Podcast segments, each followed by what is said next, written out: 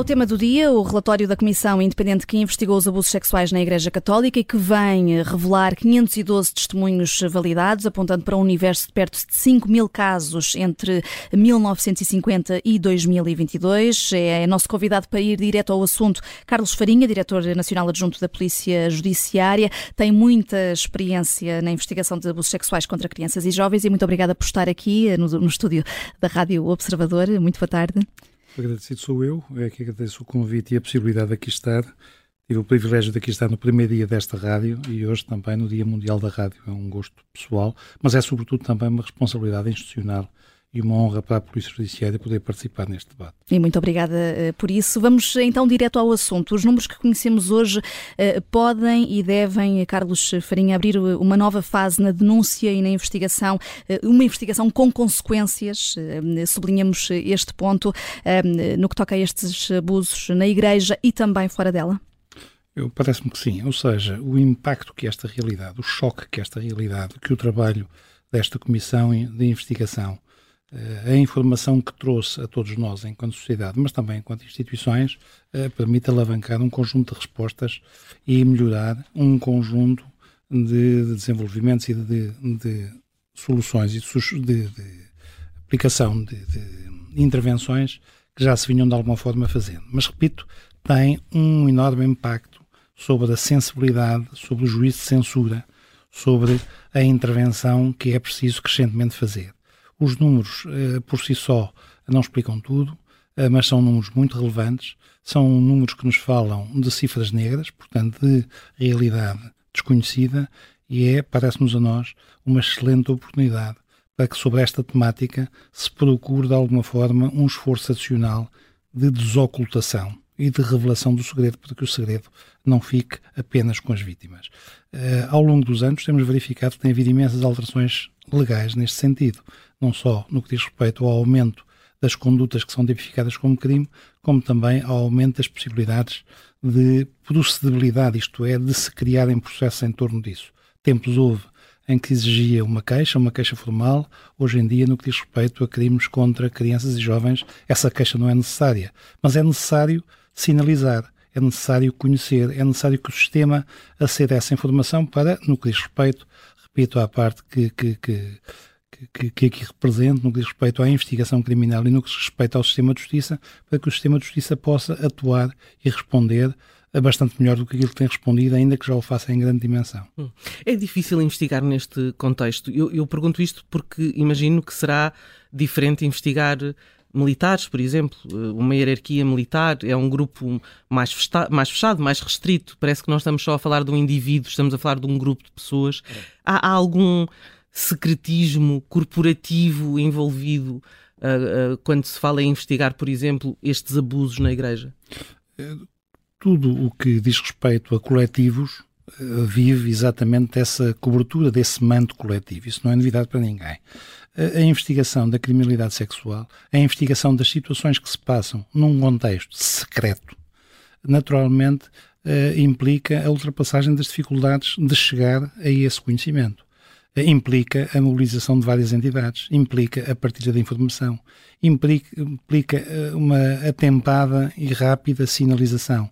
Eh, eu devo dizer que temos notado nos últimos tempos, por exemplo, que muitas das situações nos chegam de forma enviesada por sinalizações uh, em redes sociais que as pessoas consideram que são sinalizações suficientes para chegarem ao sistema. Como por exemplo? Que é que, como exemplo, é que isso se materializa? Uh, por exemplo, quando alguém se queixa numa rede social de que foi alvo de determinado tipo de comportamento e admite ou pressupõe, por facto de estar a queixar nessa rede social, o sistema formal, o sistema policial e o sistema judicial Deveria têm ter... conhecimento dessa informação. Uhum. E isso não acontece, tentamos que aconteça o máximo possível, mas nem sempre acontece. E por isso, Se isso acontecer numa rede, o que é que a Polícia Judiciária pode fazer? Se tiver conhecimento, abre na mesma a investigação, porque o crime é de natureza pública. Uhum. Se for um crime de natureza pública, obviamente. Portanto, não é por aí. É por aí no sentido de poder significar algum atraso na resposta.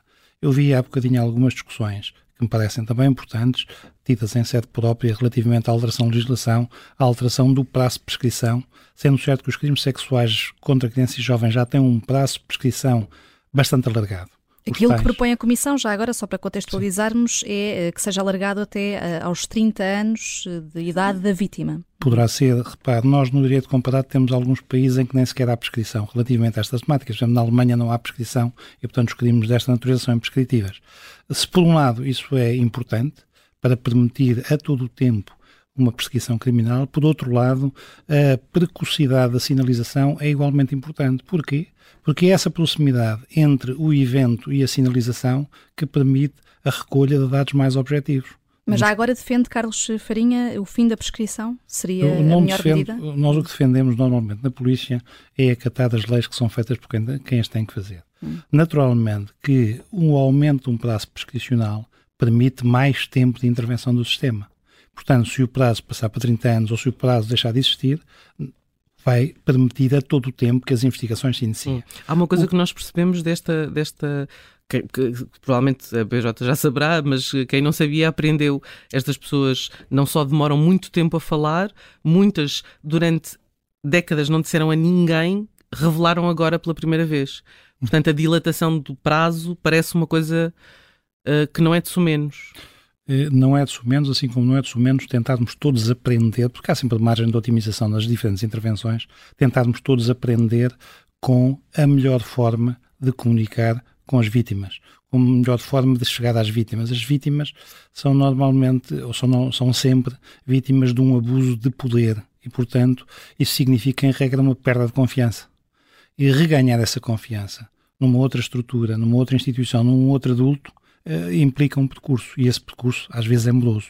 Uh, eu por isso louvo e nós tivemos a oportunidade de várias vezes ter contactos estreitos com elementos da Comissão, fomos trocando alguma informação e alguns dados e, e achamos que o trabalho da Comissão é extraordinariamente meritório também por isso.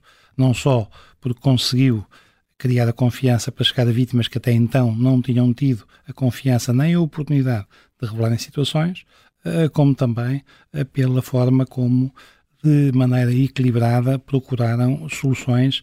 Eh, não se pode alterar o passado, mas no presente pode-se mudar o futuro. E, portanto, nós temos que aprender com tudo aquilo que se passou, tudo aquilo que está de alguma forma relatado. Portanto, achamos que o trabalho da Comissão é extraordinariamente meritório e julgamos ainda que vai servir não apenas no contexto eclesiástico ou religioso, mas no contexto geral para aumentar a censurabilidade social relativamente àquilo que é absolutamente inaceitável, que é a, eh, eh, a criminalidade sexual contra uhum. crianças e jovens. E, e, nesse sentido, eh, concorda com o que foi proposto hoje por Daniel Sampaio, psiquiatra que fez parte da comissão que investigou estes abusos, de haver um estudo nacional sobre abusos na Igreja e noutros contextos também.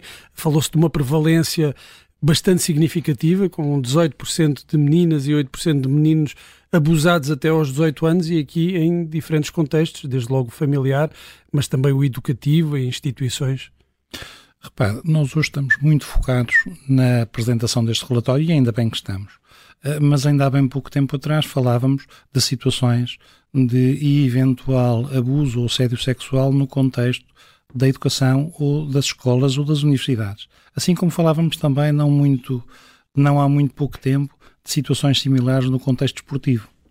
E, portanto, se quisermos eh, estar mais atentos ainda, encontramos imensas situações no contexto do exercício da paternidade. Mas, por exemplo, no contexto, no contexto esportivo, criou-se um, um, um, canal de denúncia uhum. uh, que aparentemente está a ser uh, muito útil. Se os canais de denúncia servirem para a resposta que a vítima precisa, seja sob o ponto de vista da sua reparação e do seu reequilíbrio psicológico, seja sob o ponto de vista da sua reparação em termos de resposta penal, excelente.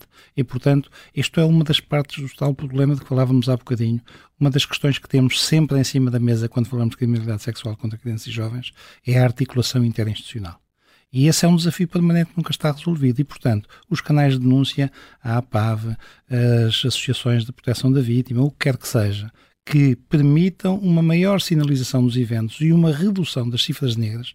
Nós nunca saberemos exatamente se as cifras negras aumentam, portanto, se é o iceberg que aumenta, se é a dimensão desse mesmo iceberg que estamos a ver.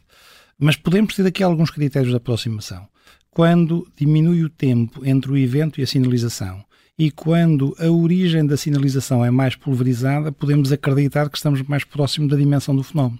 E isto é de facto importante, supomos nós. Portanto, essa interligação e esses tempos de resposta são aqui uh, cruciais por aquilo que Carlos Farinha está aqui a dizer-nos. Olhando para estes, os tempos da, da Justiça, uh, o tempo da Igreja e o tempo do Ministério Público são diferentes e também não são propriamente o mesmo tempo da, da Polícia Judiciária. As investigações poderiam ser mais céleres uh, se as queixas chegassem em primeira mão à PJ? Eh, nós procuramos que todas as investigações, nomeadamente quando estão em causa vítimas, crianças ou jovens, sejam o mais céleres possível. Eh, sendo certo, todas as nossas investigações são num contexto tutelado pelo Ministério Público. Portanto, nós não investigamos de per si, não investigamos para a Polícia Judiciária, investigamos e servimos o Ministério Público. Isso é que dizemos muitas vezes que uma denúncia ser feita ao Ministério Público ou à Polícia Judiciária é exatamente a mesma coisa sob o ponto de vista do processo penal. E sendo aqui, certo que sendo se for... Esta comissão é igual também, não é?